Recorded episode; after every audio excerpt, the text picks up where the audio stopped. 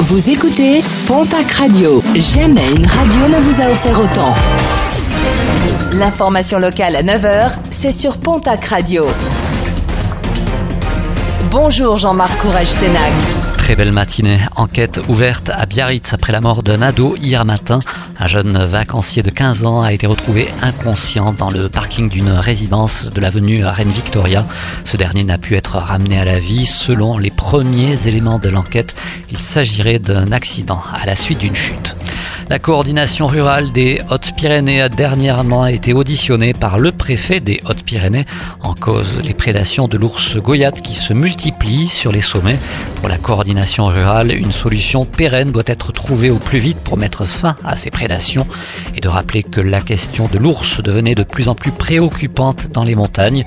Elle souhaite par ailleurs que l'ours goyate soit reclassé comme étant un ours à problème comme ce fut déjà le cas en 2019.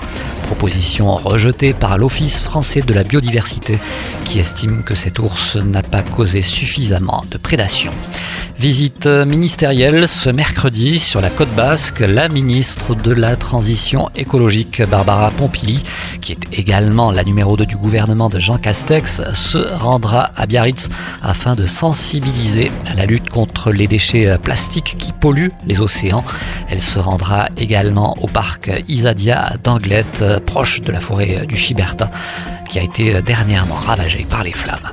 En sport, rugby, n'oubliez pas la rencontre amicale qui opposera l'aviron bayonnais à la section paloise au stade Antoine Béguer de Lourdes.